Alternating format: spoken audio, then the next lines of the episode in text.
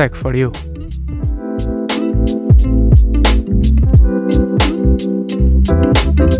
O teu podcast tecnológico. Bem-vindos a mais um episódio Tech for You. Este nosso quinto episódio do- desta nossa série no podcast. Uh, estou, como habitual, com o meu colega João Pires no Zoom. Olá, João, como estás? Olha, Pedro, eu não sei se estou bem porque tu já me despromoveste de amigo a colega. Isto é uma coisa que de uma semana para a outra já passei É amigo apenas a a colega. semântica da palavra, é apenas a semântica da palavra. Eu espero que seja, espero que o sexto episódio não seja anunciado pelo Pedro Pacheco e por outro nome qualquer. Eh, não, estou a brincar contigo, como é óbvio.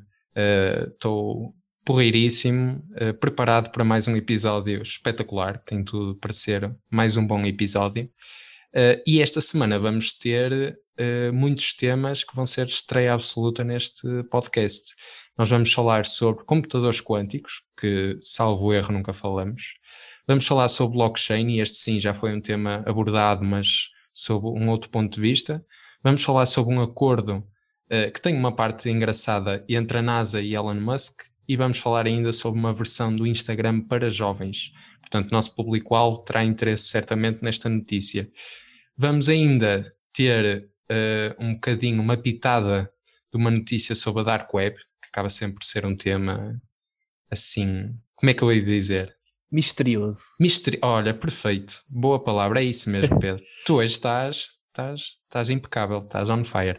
E vamos ainda ter outros temas no, no decorrer do episódio e já aqui dar assim um bocadinho de spoiler. Vamos ter aí uns insólitos à maneira, não é, Pedro? É verdade, é verdade. Temos aí umas, umas boas coisas preparadas. Ora, e como eu já disse, acho que este episódio é o quinto, mas, mas não deixa de ter e continuar a ter o seu interesse. Certamente, e nós desejamos isso, pelo menos, gostamos sempre de melhorar, e eu fico com a sensação que episódio após episódio a qualidade melhora, não é? E eu sei que isto é estar-nos a gabar um bocadinho, não achas? Mas Eu, eu, eu- eu- Deixa-me concordar contigo também, mas acho que também pelo feedback que temos recebido, tem sido um bom feedback. exatamente. E, e reforçar também o que reforçámos em episódios anteriores, não é para nós, é para vós. E tanto sugestões como o vosso feedback é 200% apreciado e os links estão, estão na nossa página no Insta. Tenham todo à vontade para, para entrar em contato connosco.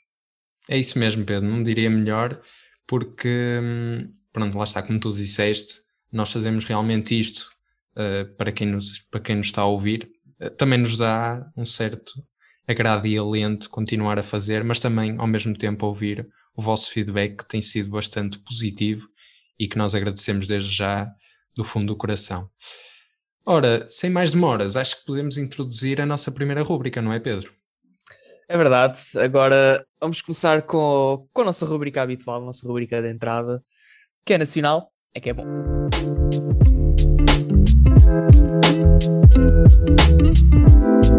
O que é nacional é que é bom.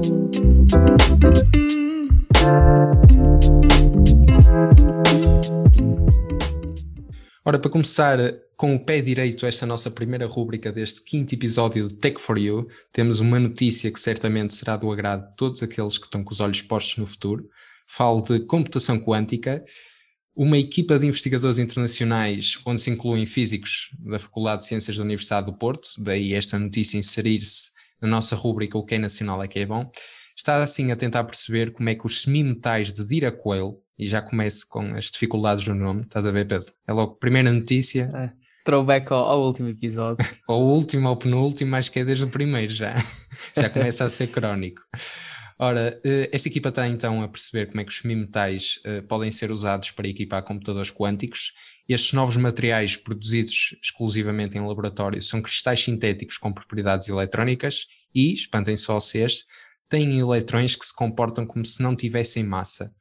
Ora, esta última característica assegura João Pires, e não sou eu, podem, isso podem estar certos, é um outro João Ainda? Pires. Ainda não sou eu, é verdade. Quer dizer, também não sei se quer ser um outro João Pires, eu acho que o João Pires que eu sou já está bom.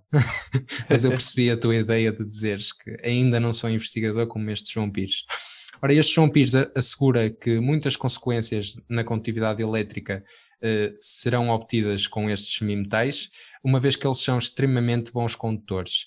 Uh, são ainda mais robustos que o grafeno e ainda insensíveis a condições aleatórias, como por exemplo a presença de impurezas, o que os torna particularmente relevantes no contexto da computação quântica, uma vez que um dos grandes desafios desta área acaba por ser uh, ultrapassar a, a, grande sensibilidade e as condições que não controlamos bem, como por exemplo a temperatura e as impurezas, uh, que acabam ainda por assumir uma maior relevância quando estamos perante sensões de radiação infravermelha ou então em componentes uh, de laser ultra rápidos. Ora, este foi um estudo iniciado em 2019 e, entretanto, já publicado na Physical Review Research, que pretende assim aferir como as imperfeições no cristal podem transformar este semimetal num metal convencional e ainda responder a perguntas como a introdução de impurezas de que já falamos. Ora, os estudos anteriores deram indicações controversas neste âmbito, uh, pelo que se tornou necessário e ainda mais importante uh, levar adiante, uh, levar a cabo este projeto de investigação. Ora, e passando da Universidade do Porto para a Universidade Católica, esta também é uma notícia que agradará a todos, menos àqueles que até agora tiravam proveito disto, não é, Pedro? Concordo, concordo plenamente. Isto, isto agora com, com o desenvolvimento das novas tecnologias, há, há muita malta que fica a ganhar, mas também há muita malta que infelizmente fica para trás. Pois, isso sem dúvida, mas olha, eu acho que até neste caso a malta que fica para trás não é bem uma questão de infelicidade, porque acabam por ser, uh, por ser castigadas no bom sentido.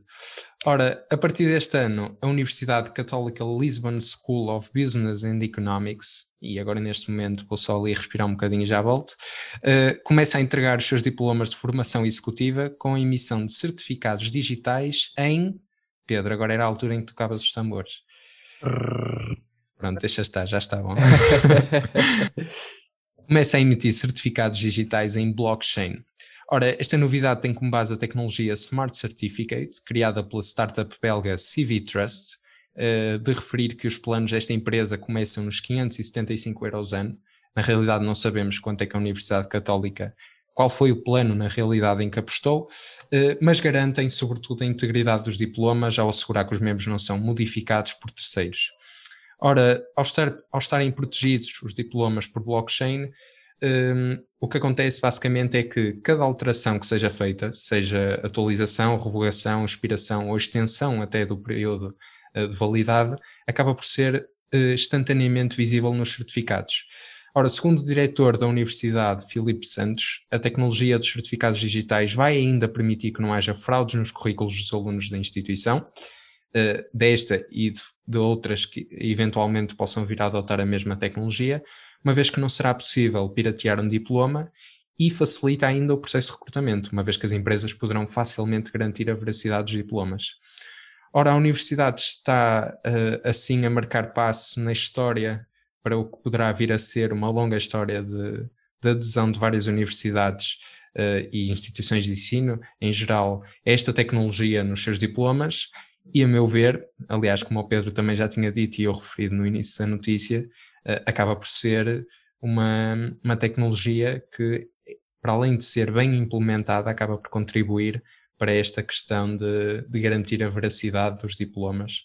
Portanto, o nosso parabéns à Universidade Católica por esta iniciativa e esperemos, sinceramente, que mais universidades possam aderir eh, à blockchain, não é, Pedro? É, oxalá que sim, oxalá que sim. É uma tecnologia que, a meu ver, pessoal, tem tem muito para oferecer ao mundo, de, ao mundo moderno. E agora, por outro lado, temos, temos o lado. Temos mais, o mal da fita agora, não Temos é? o, dark, o Dark Side. O Dark Side. Só que em vez de ser o Dark Side of the Force, é o Dark Side of the Technology. Piadas de nerds. uh, pronto, uh, houve, houve, uma notícia que foi, que foi revelada pelo Semanário Expresso que refere que os dados pessoais de 2,4 milhões de portugueses apareceram na, na Dark Web uh, num único ficheiro partilhado em fevereiro e nesse ficheiro constam nomes, números de telemóvel, endereços de e-mail, locais de trabalho, habitação e estado civil desse mesmo número de cidadãos portugueses. E além desta informação, contém ainda o user ID de, das páginas de Facebook dessas pessoas. Até ao momento é, é desconhecido quem partilhou a- essa informação e esse mesmo ficheiro. No entanto, a rede social já, já reagiu ao leak e referiu que, que acreditam que os dados são antigos e foram obtidos a partir de uma falha que felizmente já, já eliminaram em agosto de 2019. Segundo alguns comunicados extras também do Facebook, existe uma associação entre, entre a vulnerabilidade e uma queixa das autoridades portuguesas em janeiro de 2021. Mas aqui, como podem ver, isto não bate certo, dado a vulnerabilidade ter sido supostamente eliminada em 2019 e apenas a queixa ter sido apresentada em 2021. Sim, é, é- isso é verdade. Supostamente foi eliminado, e esperemos, aliás, para o bem da segurança de todos, todos os utilizadores, esperemos mesmo que tenha sido eliminado em 2019, mas realmente, como tu dizes, é muito estranho que uma falha eliminada em 2019, em agosto, ainda por cima, tenha sido apenas reportada em janeiro de 2021. Verdade. O que nós sabemos agora sobre essa queixa é que teve como, al- como alvo os líderes da startup portuguesa Oink and Stuff, que, que desenvolve apps para usar com o Google Chrome e o Microsoft Edge, e esta startup tinha morada no Instituto Petro Nunes, eh, de Coimbra, mas tal informação já está completamente desatualizada. E segundo a Facebook também, a and Stuff desenvolveu extensões que permitiam recolher informações das contas dos utilizadores da rede social e foi a partir dessa, e julga-se, aliás, que a partir dessas extensões uh, foi onde o- a pessoa, ou as pessoas que colheram e libertaram os dados uh, recolheram os mesmos. E ora, se as duas primeiras notícias desta rúbrica foram um alento ao bom uso da tecnologia, esta, por outro lado, serve de contra-exemplo. Mesmo estando em estado de pandemia, as burlas não acontecem só online. As histórias são muitas e, como vocês sabem, os esquemas são muito variados também. Desde a história da venda de testes para, para a Covid-19, como para a oferta e inscrição para a vacina do mesmo, agora tem aparecido com mais frequência uma nova burla. No para-brisas é colocada uma notificação falsa em nome da PSP. No documento que circula aparecem dados de uma referência multibanco e o valor que o lesado, suposto lesado, deve pagar nem, nem os valores citados nem nos artigos do Código de Estrada que estão presentes ne- em tal documento correspondem à realidade. Só para terem um exemplo, uh, um dos artigos citados corresponde a uma infração sobre os cintos de segurança em menores de idade. Claramente, um carro estacionado ser multado por isso. Há aqui Era o miúdo que Hum, estava a brincar no banco de trás sem o cinto. É. Há aqui uma colisão de ideias que, que de todo não encaixa. E, e no documento fraudulento, os burlões referem também que o automobilista pode beneficiar de um desconto de 50% no valor da multa se pagar em 24 horas, na tentativa de, de levar as vítimas de- desta burla a, a realizarem rapidamente o pagamento. E aqui também há aqui uma coisa que. Mind blowing, não é? Mind-blowing, exato, por cometer um 50% tipo de de desconto crime. se Exato, cometes um crime se 24 pagares nas primeiras 24 horas tens um desconto no crime, o que de todo não é algo que, que se pratique. Claro que não, claro que não, Pedro. Isto acaba até por ser, hum, de certa forma, ridículo, mas mais surpreendente é que, infelizmente, já, já houve pessoas a, a cair na armadilha. Hum, ora, e agora a nossa próxima rúbrica, uh, migração tecnológica.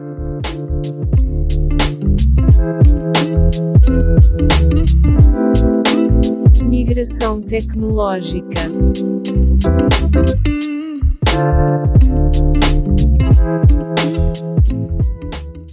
E agora indo extra fronteiras, começamos a nossa, a nossa rúbrica de migração tecnológica com, com um tema, um tema que tem vindo muito à baila, o tema espacial.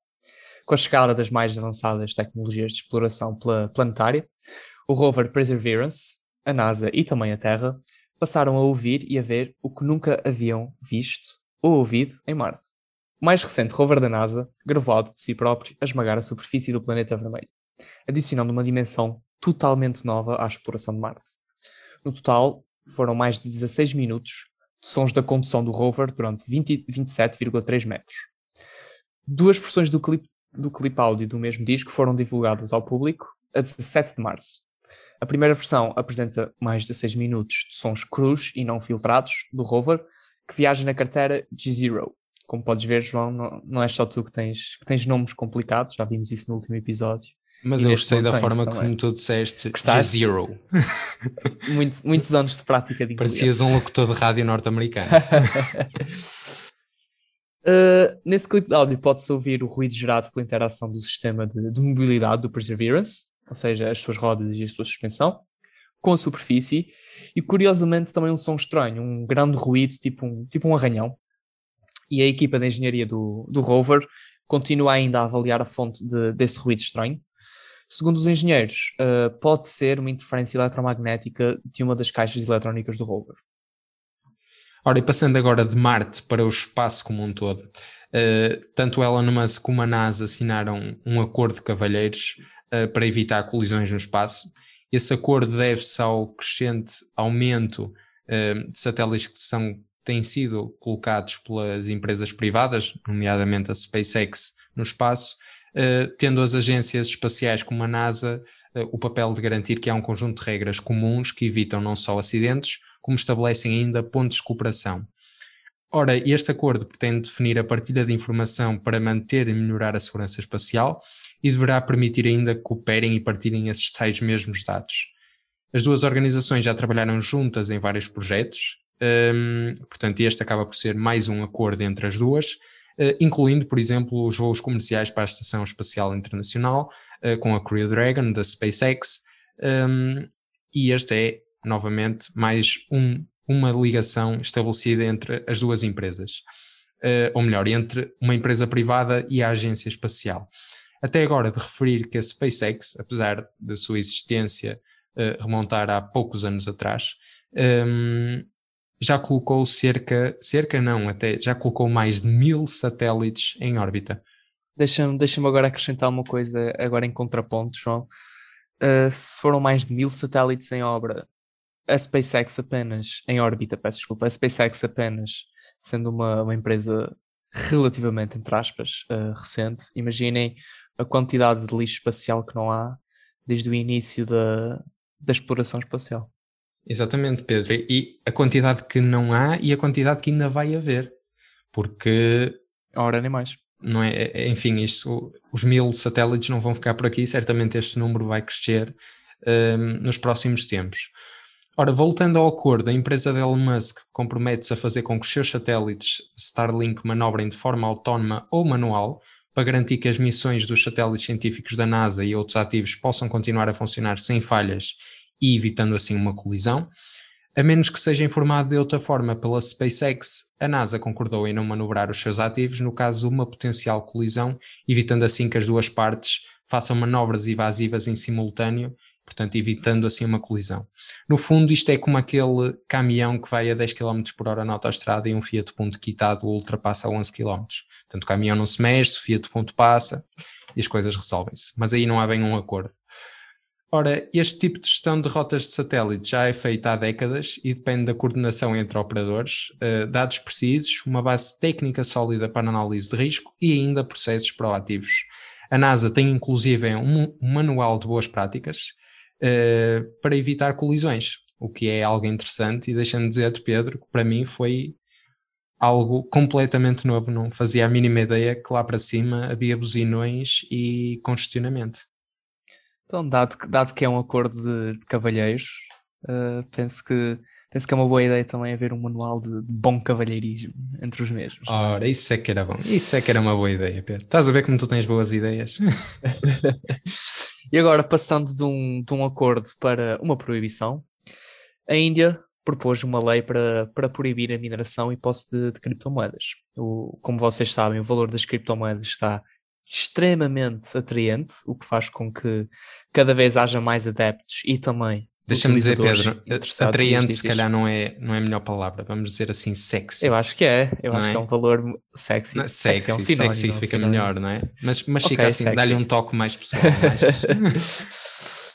E, e há cada vez mais utilizadores interessados em, em obter, em minerar as mesmas. No entanto, o governo indiano anunciou a proposta de uma lei para, para banir por completo as criptomoedas do país. O objetivo é que a, a sua posse, a sua emissão, comércio e transferência das mesmas passem a ser um crime punível por lei. Caso esta lei seja aprovada, a Índia torna-se na primeira grande economia do mundo a banir completamente as moedas tanto as moedas como os ativos digitais. As informações foram, foram divulgadas por um funcionário do governo indiano à Reuters, que, infelizmente ou felizmente, não sei, fica a cabo do ouvinte, optou por manter o anonimato. Claro que por trás, por trás desta proibição, que ainda tem que ser aprovada, há, há uma forte razão. Neste caso, uh, a Índia está a planear lançar a sua própria moeda digital, vinculada ao Banco Central Indiano. E tal moeda digital será do tipo CBDC. Olha, Pedro, deixa-me dizer-te que esta notícia deixa-me, por um lado, triste, porque eu acho que as criptomoedas tinham um potencial enorme e, tendo aqui uma superpotência já manifestado o seu interesse em bani-las, acaba por ser já uma espécie de marcha atrás nesta evolução. Eh, mas, por outro lado, e como já tínhamos dito no episódio 4, ehm, estas criptomoedas, em termos ambientais, são bastante prejudiciais. Portanto, de certa forma, eu estou um quanto dividido com esta proibição. Por um lado, ela traz vantagens, por outros, vantagens, mas acho que é como tudo na vida. Olha, e esperemos que a próxima notícia, o próximo projeto, uh, não traga desvantagens. Uh, esperemos que venha colmatar as desvantagens existentes e que venha introduzir única e exclusivamente vantagens. Falamos de uma nova versão do Instagram para jovens com menos de 13 anos e que o Facebook, uh, empresa mãe e que detém um Instagram, está a desenvolver. Apesar do projeto se encontrar ainda numa fase muito inicial, já foi apresentado internamente pelo vice-presidente de produto do Instagram, Vishal Sa, mais um nome que eu, que eu disse com bastante naturalidade, como podem ver. Olha, o projeto vai focar-se em dois aspectos principais. Uh, um, acelerar o trabalho nas questões de integridade e o segundo, privacidade para garantir a experiência mais segura possível para os adolescentes. Um, ehm, mas terá ainda um terceiro eh, que será a construção de uma versão do Instagram que permita aos jovens abaixo de 13 anos utilizarem a rede social pela primeira vez. Uh, em boa verdade, isto não é, não é propriamente certo, uma vez que muitos dos jovens abaixo de 13 anos acabam por utilizar a aplicação contornando a data de nascimento que é, que é pedida a quando do registro na, na rede social. Uh, este projeto uh, será supervisionado pelo próprio líder da rede social e ainda liderado pelo vice-presidente do Facebook, que tem no seu currículo dois trabalhos que contribuem bastante para este projeto, que são a criação do YouTube Kids, portanto o YouTube para as crianças, e ainda um, alguns projetos que desenvolveu na Google enquanto lá trabalhava, também direcionados aos mais novos. Ora, uma das medidas de segurança introduzidas para uh, proteger os, jo os, jovens, e isso é algo que já, já está aplicado nesta versão a que nós temos agora acesso do Instagram, portanto, na versão dita normal, é a impossibilidade dos adultos enviarem mensagens a utilizadores com menos de 18 anos que não as sigam. Por exemplo, se um adulto tentar enviar uma mensagem a um adolescente que não o siga, uh, irá receber uma notificação que isso não será possível fazer. Um, portanto, este é mais um passo para, um, para a rede social desenvolver uma, uma rede social, por assim dizer, uh, que seja segura para os mais jovens e, novamente, à semelhança dos dois projetos que eu e o Pedro parabenizamos na primeira rúbrica, o que é nacional é que é bom, uh, voltamos aqui a, a, dar os parabéns ao Facebook por esta iniciativa e esperemos que os jovens adiram a este Instagram e não a, ao Instagram normal que, que temos até agora, eh, porque para eles certamente será mais aliciante, não é? O fruto proibido é sempre o mais apetecido, um, mas na verdade só este Instagram vai permitir uma segurança na, na sua navegação e interação com a rede social. Ora, e agora a nossa próxima rúbrica, que é a nossa favorita, uh, o Pedro já está com um sorriso na cara e eu confesso que também. Um, temos uh, esta semana alguns insólitos e, portanto, sem mais demoras, nossa próxima rúbrica Insólito nunca fez mal a ninguém.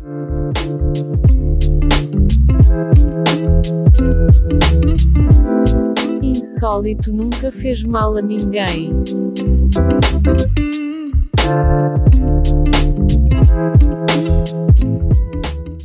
Ora, eu nem sei bem como introduzir esta semana a nossa rúbrica favorita, porque pela terceira semana consecutiva nós não temos apenas um nem dois insólitos, mas temos três insólitos. É verdade que há duas semanas tivemos cinco, esse foi um episódio insólito a todos os níveis.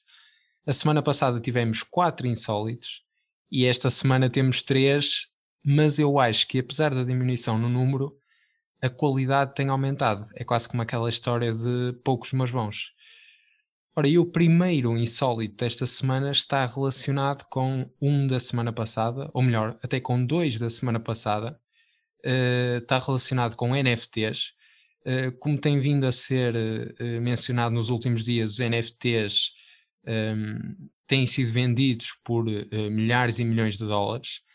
Os NFTs são obras de arte digitais e entre os NFTs encontram-se Uh, por exemplo, como nós mencionamos a semana passada, vídeos de quadros a ser destruídos, ou então colagens uh, digitais, tweets de Elon Musk, por exemplo.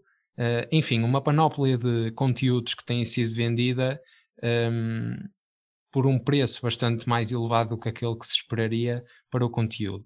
Ora, e a notícia desta semana, o nosso primeiro insólito, está relacionado com isso, em parte, porquê? Porque desta vez foi a marca de luxo Gucci que teve atenta a esta tendência, a este crescimento, e apresentou assim esta semana o seu primeiro par de sapatilhas virtuais. É verdade, ouviram bem, sapatilhas virtuais. Uh, não se trata de um NFT uh, eh, autêntico, por assim dizer, mas ainda assim trata-se de uma aproximação a este novo mundo uh, que são os bens digitais. Ora, a marca de luxo juntou-se à tecnológica Wana para criar um modelo de calçado disponível na sua aplicação móvel por 12 dólares, ou seja, cerca de 10 euros. Sim, porque este calçado virtual custa dinheiro. E o único desconto que é feito é para quem descarregar a app da Wana, uh, que poderá adquirir apenas, apenas, porque é um valor bastante alto, estas sapatilhas por 9 dólares, cerca de 7,5 euros. Ora, estas são as únicas formas de uh, calçar este novo produto da Gucci, produto entre aspas, porque na realidade não, não tem uma componente física. Uh, o modelo foi desenhado por Alessandro Michel, e eu agora tive aqui uma parte meia de italiano, mas isto pareceu um italiano da Wish. Um, o diretor criativo da Gucci teve assim esta, o Pedro neste momento está-se a partir a rir do outro lado e já me desconcentrou completamente. Uh, o modelo foi desenhado assim por este diretor criativo da Gucci e representa a primeira incursão da Wana nos produtos puramente digitais. Uh, a tecnológica tem vindo a trabalhar em marcas que certamente muitos de vocês conhecerão, como a Reebok, a Puma e até mesmo a portuguesa Farfetch, para desenvolver aplicações de realidade aumentada para calçado, sendo este um dos exemplos, o que permitirá, por exemplo, experimentar é claro, em termos estéticos, não em termos de tamanho, uh, sapatos em casa a partir do telemóvel. Ora, desta vez a evolução foi para um nível completamente diferente, porque na realidade um, acabaram por ser comercializados estes uh, ténis, ténis não, ténis é o desporto, estas sapatilhas virtuais. agora a questão é, vocês pagariam 10 euros, ou melhor, eu se calhar não introduzi bem a questão, o que é que é mais ridículo? pagar 10 euros por uns ténis virtuais, ou seja, pagar 10 euros para apontarem o vosso telemóvel para os vossos pés e verem umas sapatilhas da Gucci, não é? Ou então pagarem 10 euros ou mais, ou ligeiramente menos, por extensões num jogo virtual, como por exemplo skins. O que é que tu achas, Pedro? Oh, João, é assim. Eu acho que ou melhor, o que é que tu pagavas mais depressa? Se tivesses os 10 euros e só pudesses gastar nessas duas, o que é que tu gastavas? Em que é que tu skin, gastavas? Numa skin. Numa skin, não era? pois. E agora considerando a situação atual, que é, não tens os 10 euros, o que é que tu, o que é que tu fazias? Não compro nenhum, não é? Mas o que é que tens a dizer sobre estas sapatilhas virtuais? É porque, imagina, não... se a Primark se lembrar disto, qualquer dia os miúdos, em vez de comprar chicletes, compram sapatilhas virtuais, não é? Tipo 5 não cêntimos. creio, não creio que, que, que, a maior parte dos miúdos se, se vire muito para as sapatilhas virtuais, para, para ser sincero. Acho que eles gostam mais de coisas materiais, digamos assim. Pois, eu acho que tem razão. Mas acho que o miúdo também não tem dinheiro, a menos que seja de Cascais, não tem dinheiro para adquirir uns, umas sapatilhas da Gucci, não achas? Depende. Depende de, de, como adquirir, adquirir as sapatilhas, não é? Bem, passemos ao próximo insólito antes que isto, antes que isto comece a ir por outros caminhos. Exatamente. Pronto, olhem, eh, o nosso próximo insólito é, digamos, também... Interessante, é É interessante, não é, interessante, Pedro? é interessante, não é, não é uma forma estranha de, de adquirir algum tipo de objeto, mas eh, já, já, já irão, irão ver, já irão ver. Como vocês sabem, eh, bem, não é? Exatamente, preparem-se. Como vocês sabem, a, a tecnologia trouxe, trouxe às pessoas um incremento significativo na qualidade de vida no geral. Contudo, pela, pela quantidade de informação recolhida hoje em dia pelas grandes empresas tecnológicas, há práticas que nem sempre são tratadas com, com a devida privacidade. E isso vem ao encontro de, do quê? Vem ao encontro que, que uma mulher descobriu que, infelizmente, eh, o seu namorado atraía quando a partilha de informação do, do Fitbit, que é um smartwatch, revelou que ele havia queimado 500 calorias às duas da manhã. Foi, foi assim uma corrida noturna um bocado extensa, não achas, João? Também acho. 500 calorias às duas da manhã, devia estar a jogar FIFA online. Ora, foi, foi com base nestas tecnologias e, e partilha de dados dentro do smartwatch que, que essa mulher revelou a sua descoberta. Segundo Nadia Essex, o seu namorado terminou eh, a, meio do- a meio da madrugada a dada tarefa física que queimou as tais 500 calorias. Eu Como gostei como, como tu disseste, a dada tarefa física. Uma mera tarefa não, física. não sabemos ao concreto o que é que ele estava a fazer, não é? Pois, Não- pois, isso é verdade. é verdade. Nem, nem queremos saber, na verdade. É melhor, é melhor ficar no segredo dos deuses. Como, como ambos tinham, tinham os relógios sincronizados, ela recebeu a notificação do gasto das calorias. A mulher partilhou o vídeo no, no TikTok, onde contou a forma como havia descoberto a traição. No vídeo, ela explicou que o seu namorado havia voltado para casa depois de uma noite fora e recebeu essa notificação, que é uma, uma, uma notificação incomum, e foi a partir daí que ela desvendou o que é que o seu antigo namorado andava a fazer. Olha, há duas coisas que me incomodam particularmente nesta notícia. A primeira vou dizer qual é. É que, se por um lado os relógios de- do casal, ou pelo menos até agora casal, não é? Não sabemos como é que isto vai terminar. eh, se até agora os relógios estavam sincronizados, a relação entre eles de sincronização tem muito pouca, Sincroniza não é? bastante, é verdade. Acho que essa é a primeira coisa que me confunde. A segunda é, eu não sei até que ponto, neste caso a Fitbit, mas outras pulseiras de atividade, poderão substituir a máquina da verdade das tardes da Júlia, Olha, mas era mesmo bem pensado, João. não é? Porque uma pessoa consegue perceber melhor por isto se o marido ou a mulher está a trair do que propriamente a máquina da verdade. Porque depois ainda por cima temos um espanhol a falar e não se percebe muito bem o que é ele Não diz. só, e tens, e tens também uma base científica de consumo de calorias. Pois, não é? exatamente, exatamente. E estamos a contribuir para o desenvolvimento da tecnologia. Já viste? Exatamente. É como treinar uma inteligência artificial. Ora, nem mais, Pedro. Era mesmo aí que eu queria chegar. Olha, e se este insólito já foi estranho o suficiente, quer dizer, todos eles são, não é? Todos eles são, é verdade. Mas se este que passou e que tu bem nos transmitiste hum, já foi estranho, o próximo que se segue deixou-me boquiaberto. Eu se calhar vou começar por introduzir algo que, que é normal e depois vou passar à parte do insólito. Eh, em termos mais informativos, o Minecraft é um videojogo, mas não é um videojogo qualquer, é jogado por mais de 120 milhões de jogadores em todo o mundo, estando disponível na PlayStation, na Xbox, na Nintendo Switch, etc. Um, o que demonstra a sua popularidade, o, o que demonstra também o facto de não ser um, um jogo qualquer, como eu já disse. Um, mas a notícia que se segue supera todas as que nós já ouvimos relacionadas com o jogo. Ora, a empresa WhatsApp, acho que estou a dizer bem o nome, não estou, Pedro? Acho que. Acho que está. Muito obrigado, Pedro. Tirei o curso de inglês ontem. Ahm, ora, este portal do Reino Unido, na realidade o maior portal do Reino Unido para jardineiros, publicou no seu se- website uma proposta de trabalho remoto ahm, para o cargo de jardineiro, aonde? No Minecraft. É verdade. O mais interessante é que a oferta traz um salário apetecível, porque a oferta podia ser apenas uma brincadeira. Ora, a oferta em si procura jardineiros que possam usar as suas capacidades profissionais para ajudarem outros jogadores, jogadores estes que queiram melhorar os seus jardins ou então criar novos. Jardins virtuais, diga-se. Desta forma, tornar-se-ão uma espécie de jardineiro virtual, por si só já é muito estranho. Os candidatos devem dominar o jogo, puderem, imaginemos um jardineiro ser contratado e. Ah, eu não sei jogar sequer, né? Era um bocado estranho.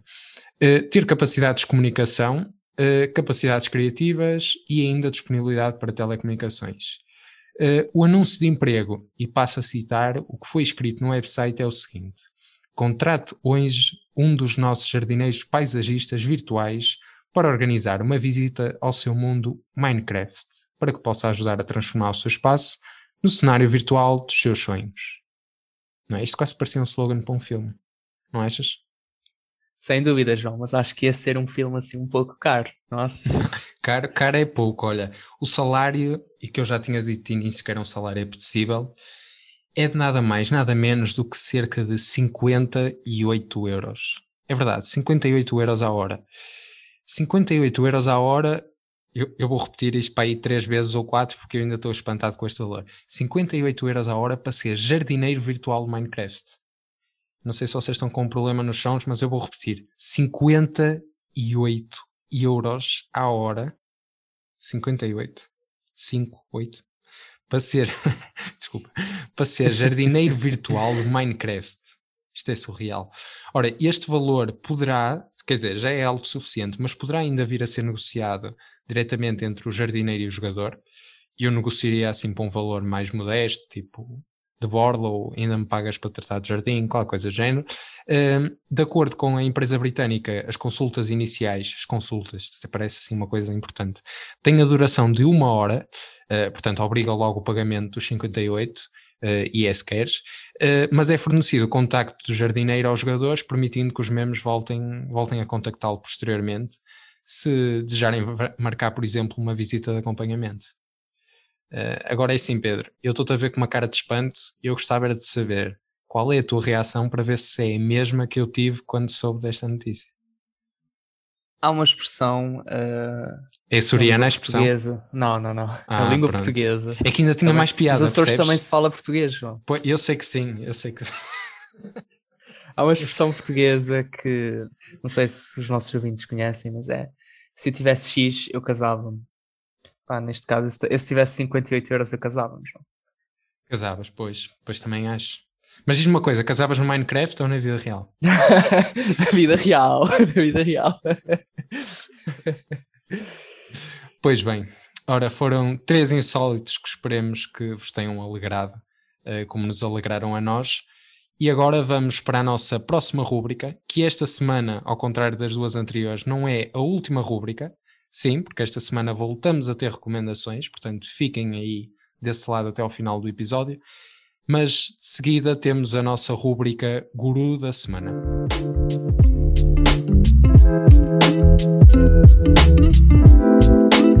Guru da Semana.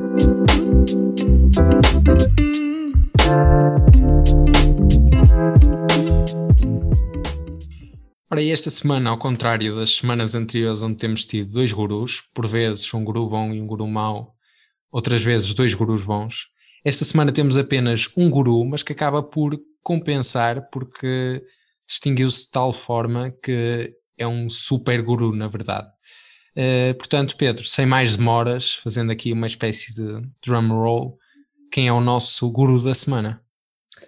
Bem, João, o nosso, o nosso guru desta semana é é o professor, docente e investigador Vítor Vasconcelos.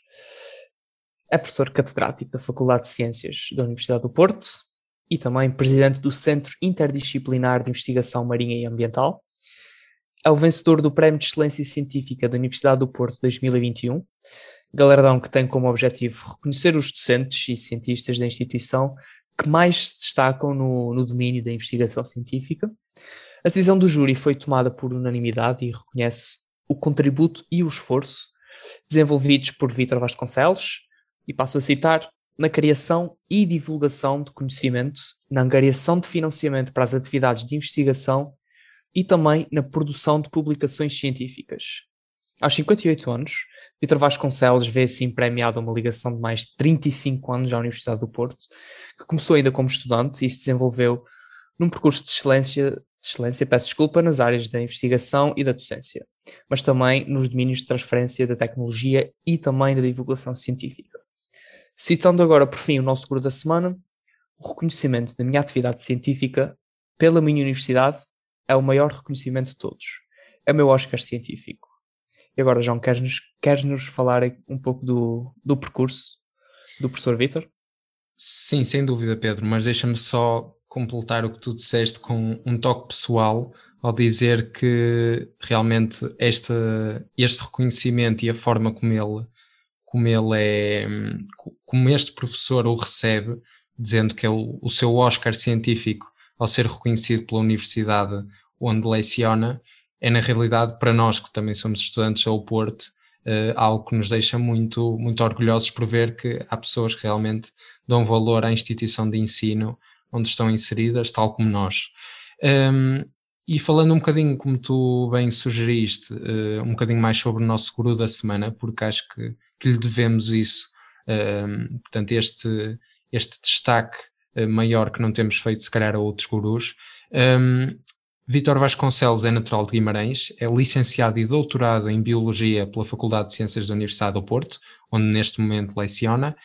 Uh, a nível de científico, e para além do que o Pedro já disse, tem-se destacado pelos seus contributos nos domínios da biotecnologia marinha e biotecnologia azul, nomeadamente na procura de novas moléculas e estratos com potencial valorização biotecnológica, baseados em cianobactérias e microalgas. Confesso que isto me é totalmente alheio mas presumo que seja algo muito importante.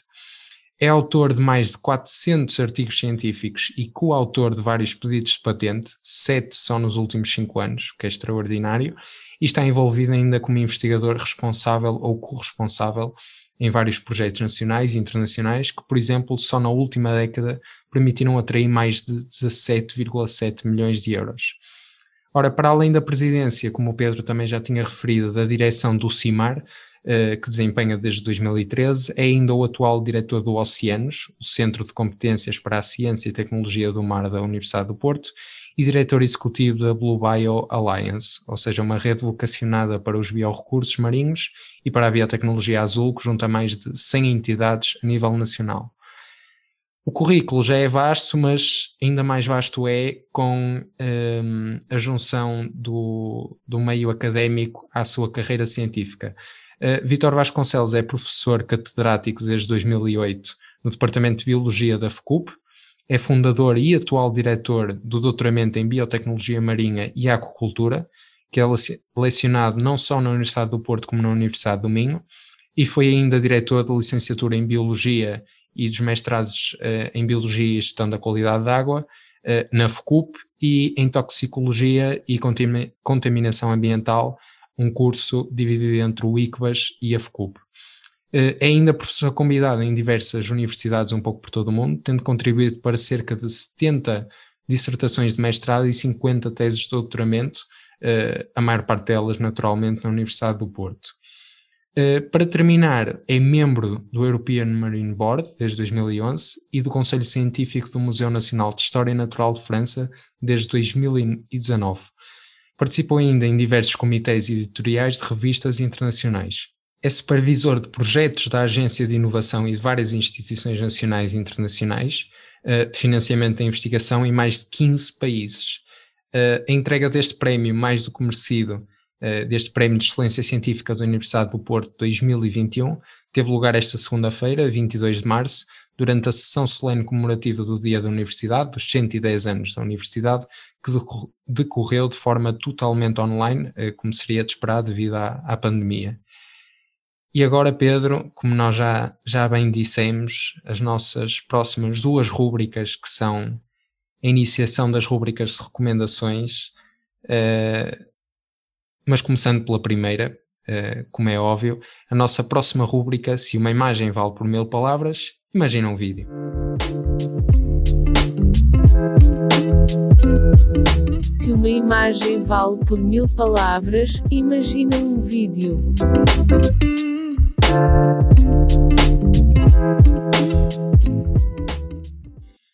ora, e neste regresso às recomendações, que como eu já tinha dito, já não tínhamos há dois episódios, entramos com o pé direito, esquerdo, com a mão direita esquerda, entramos com o corpo todo, com uma recomendação excelente do Pedro, que eu já tive a oportunidade de, de ver também. Portanto, sem mais demoras, Pedro, qual é a tua recomendação audiovisual desta Deixa-me semana? só, deixa só acrescentar uma coisa, acho que não há uma recomendação a pé direito, acho que há uma recomendação a todo o gás. A todo o gás. Olha, acho A que todo o gás. exatamente, não diria melhor. Acho que me faltou essa expressão porque acho que se aplica na perfeição a este caso. A minha recomendação desta semana vai então para, para a nova temporada de uma série que está disponível na Netflix, de nome Fórmula 1 Drive to Survive. Como, como eu sou um aficionado de Fórmula 1, de, de Fórmula 1 eh, gostei És muito não, da série. somos, somos. Somos, exato, somos. Verdade. Uh, gostei muito da série e acho que posso também falar em nome do, do, meu, do meu amigo João. Ah, no início já era colega, Amigo, agora já já, é colega, agora já é amigo. Já, já passamos a rubrica insólito, Já já, fizemos as passamos, pois. pazes. Já. que acho que ele também gostou bastante, João. Não sei se, se queres Sim, transmitir sim, assim. Gostei, gostei bastante. Aliás, eu já tive a oportunidade de falar isso contigo. Eu gostei Verdade. desta terceira temporada naturalmente. Ahm, ou melhor, do que vi até agora, ainda não, ainda não vi todos, todos os episódios, mas estou mesmo quase a acabar. Ahm, mas não gostei tanto como as temporadas anteriores. Ainda assim gostei muito, é verdade. Agora há sempre aquelas temporadas que nós gostamos mais, Claro, claro, portanto, claro. Partilho a mesma opinião. Para além, para além, de, ser um, para além de ser uma série de, de algo que, que nós gostamos, eh, acho que também dá um bom insight do, do que se passa dentro do mundo do automobilismo, em particular no, da Fórmula 1, claro. E para além da incrível engenharia dos carros, eh, passando pela política da Federação Internacional Automóvel, esta série mostra-nos também tanto os altos como, como os baixos na vida tanto dos pilotos como, como das equipas. E também, eh, agora na última temporada, que saiu na passada sexta-feira, vem ao jogo uma, uma nova variável, o, Covid. E é interessante, é interessante ver como, como as coisas se desenrolam no, no, no novo normal, por assim dizer. E recomendo especialmente também ao- aos fãs e aos, e aos aficionados do, do desporto em questão. Uh, sim, sem dúvida. E acho que houve uma coisa que tu não disseste que foi a questão de que, uh, no caso da Fórmula 1, está muito relacionada com a tecnologia. Portanto, esta não é uma recomendação completamente uh, à parte do, do tema do nosso podcast. Portanto, tem, tem muito a ver com, com tecnologia, cada vez mais a Fórmula 1. E a minha recomendação desta semana vai para um vídeo mais curto, não tão interessante como esta série, uh, mas acaba por ter o, o seu interesse. Uh, é um vídeo da. hum, na realidade não é da autoria da NASA, mas é feito com imagens captadas pela NASA na mais recente eh, missão e que já falamos neste episódio, Perseverance, ehm, que tem por objetivo recolher amostras de, de Marte para estudar ou não a existência de vida no planeta vermelho. Eh, mas o vídeo é particularmente interessante porque são imagens eh, a 4K que foram compiladas ehm, por um, um autor eh, chamado Sam Doran, mais um nome interessante, eh, tendo o vídeo por título This is Mars, ou seja, em português Isto é Marte, ehm, e o autor não se limitou apenas a compilar as imagens em 4K, mas ehm, limpou ainda o ruído eh, e reparou e classificou as imagens, portanto ficou um trabalho excepcional acho que todos devem ver, é um vídeo que tem pouco mais ou pouco menos, não sei bem agora ao certo, mas tem cerca de meia hora, portanto é algo que se vê de forma rápida. Um, e agora, passando à nossa última rúbrica, uh, a nossa última recomendações para terminar o episódio desta semana, uh, ler faz bem à mente.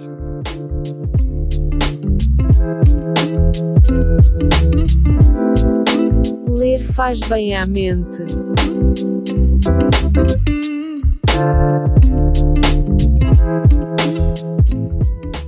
Dando seguimento então à nossa rúbrica, infelizmente última, Ler faz bem à mente. João, qual a tua sugestão para esta nova semana? Olha, a minha recomendação para esta semana vai para um livro que já li este ano, mas não foi o último. Aliás, o último livro que li até já o recomendei em episódios anteriores. Uh, vai para o livro Faça Refresh, em inglês Eat Refresh, que foi escrito pelo CEO da Microsoft, Satya Nadella. Uh, e eu escolhi esta recomendação para esta semana por um motivo especial. Não por esta semana em si, mas porque uh, é um livro interessante. Um, dado que é um livro que não se foca tanto, também fala, é certo, do percurso do autor, que é um percurso notório e um exemplo sem dúvida a seguir, uh, mas do ponto de vista tecnológico é um livro bastante interessante, porque nos fala sobre o rumo que a Microsoft está a tomar, ou seja, não no sentido de desenvolver a tecnologia X ou Y, mas na ética e na, na qualidade, no, nos valores que está a aplicar a esse desenvolvimento, uh, e portanto é sempre algo que, que devemos ter, ter em conta e parabenizar porque, porque espera-se não só da Microsoft, mas de todas as empresas que adotem esta postura. Muito bem, João, certo, pareceu-me um, um livro intelectualmente atrativo. A minha recomendação agora vai para, vai para um livro semelhante também na área da tecnologia, que é um livro que está, que está na minha lista de aquisições, uh, que se denomina A World Without Email, em português, um mundo sem, sem e-mail. E como, como nós sabemos todos, eu, tu, João e os nossos ouvintes, uh, o e-mail é uma ferramenta importante no mundo de hoje. As justificações que recebemos e vemos a cada 5, 6, 4, 3 minutos fazem-nos fazem ser pouco produtivos e parece que não, mas também aumentam um pouco o nosso, o nosso nível de stress. Uh, neste, neste livro, uh, Cal Newport, o autor do livro, oferece uma visão radical um mundo sem e-mail. Baseia-se em sociologia, em economia comportamental e case studies bastante, interessante, bastante interessantes, peço desculpa, de, de empresas de sucesso que não usam e-mail. E explica como, como esta ferramenta dos tempos modernos não funciona para nós e oferece-nos soluções para transformar o nosso dia de trabalho num dia sem, sem alertas incomodativos. É um livro que, que captou a minha atenção e que espero eu poder lê-lo o mais brevemente possível. Sim, sem dúvida. Eu estava-te a ouvir e estava a achar eh, familiar este nome, este autor, porque na realidade é o autor do, do próximo livro que eu vou ler, já aqui a dar spoilers, mas uh, o livro tem como nome Deep Work e já ouvi falar muito bem do livro, portanto presumo que este que tu recomendaste também seja bastante interessante. E cá estamos, chegamos assim ao fim do nosso quinto episódio. Da nossa parte é tudo, esperemos que tenham gostado e que tenham estado desse lado. Para a semana voltamos com mais um episódio. Até lá, podem-nos seguir no Instagram em take4you.er e dar-nos a vossa opinião nos formulários de feedback.